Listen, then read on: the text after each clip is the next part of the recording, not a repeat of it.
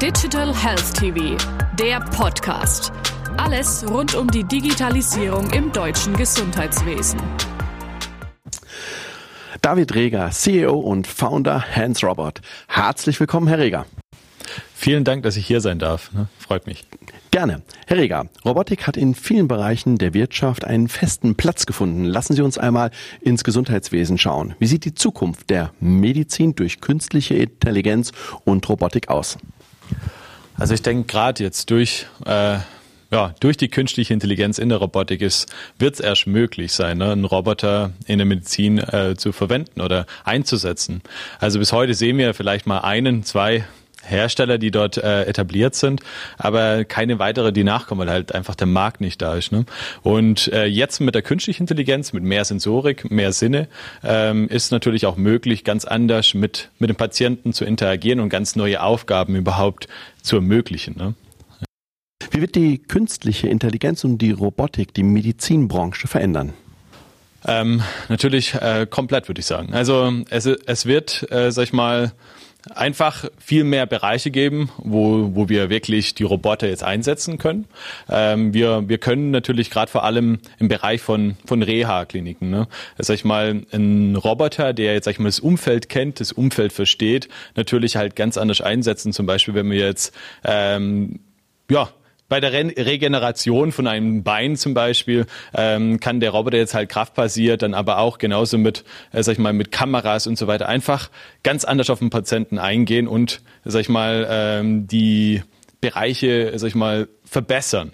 Aber genauso natürlich in vielen anderen Branchen, äh, Bereichen, Entschuldigung, nicht Branchen, äh, Bereichen in der Medizin zum Beispiel, in Krankenhäusern, ähm, kann natürlich als Service-Roboter eingesetzt werden. Das heißt, er verteilt dann zum Beispiel Lebensmittel oder wie auch immer. Es wird dann zum Beispiel auch im, äh, im Bereich äh, Surgeries oder Operationssälen, sag ich mal, ganz andere Möglichkeiten geben, wie zum Beispiel ein Roboter geht dann über einen betäubten Menschen zum Beispiel drüber, scannt ihn einmal ein und der, der Arzt kann ganz anders, sag ich mal, ähm, die, äh, die reale Welt in der virtuellen Welt, sag ich mal, bearbeiten, simulieren und dann vielleicht gewisse Dinge halt viel präziser, aber auch genauso, ähm, sag ich mal, äh, viel sicherer gestalten. Ne?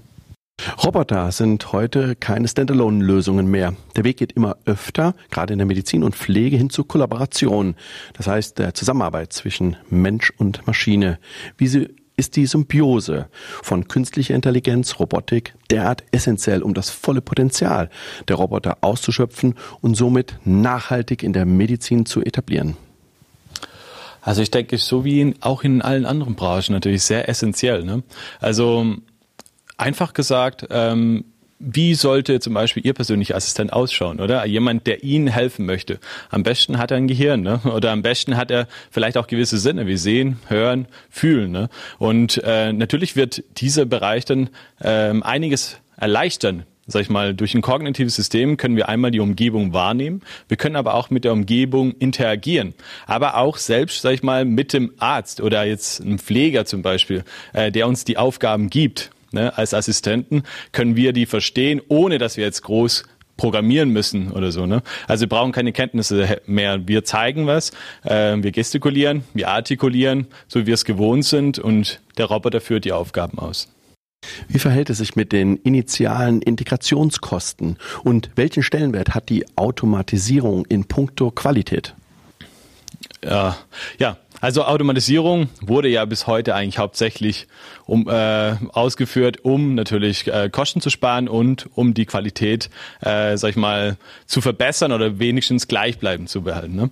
Und genau das Gleiche wird natürlich auch im Medik äh, medizinischen Bereich sein. Das heißt, einmal können wir ähm, sag ich mal, die Aufgaben erleichtern. Das heißt zum Beispiel Pflegepersonal äh, einfach entlasten, vielleicht den Beruf natürlich attraktiver gestalten oder natürlich aber auch gewisse Dinge einfach besser machen, ne, qualitativ besser. Das heißt, wenn ich dem Roboter, sag ich mal, äh, eine Aufgabe gibt, zum Beispiel einen Schnitt zu setzen, dann sage ich dem genau, das soll so und so tief sein, das soll so und so lang sein und der wird ihn auf den sag mal, Mikrometer genau auch so ausführen. Bei Menschen ist es nicht möglich, weil wir natürlich einmal sind wir mal vielleicht müde, einmal kommen wir nach dem Wochenende oder wie auch immer.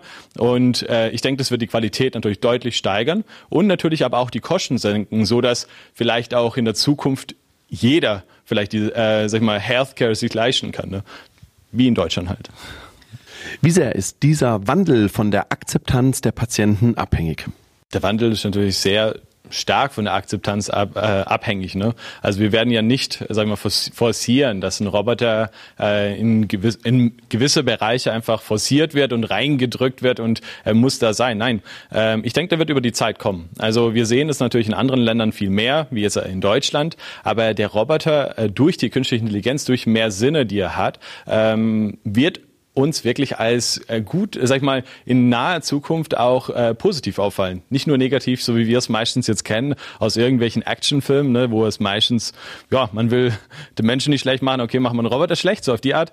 Ähm, es wird natürlich jetzt, ähm, sag ich mal, durch die Sensorik immer mehr, sag ich mal, auch für gute Dinge eingesetzt. Also das bleibt natürlich ein Tool und dieses Tool ähm, ist natürlich äh, wird so ausgelegt, so wie wir es möchten. Das heißt, der Mensch kann daraus was Gutes tun oder er kann natürlich was Schlechtes tun. Das ist natürlich Fakt. Genauso wie im Auto. Ne? Im Fahrzeug äh, kann ein Krankenwagen sein, genauso ein Panzer. Es kann natürlich ein Düsenjet sein oder, ein, oder einfach nur ein Transportflugzeug. Herr Reger, vielen herzlichen Dank. Ich bedanke mich ganz herzlich.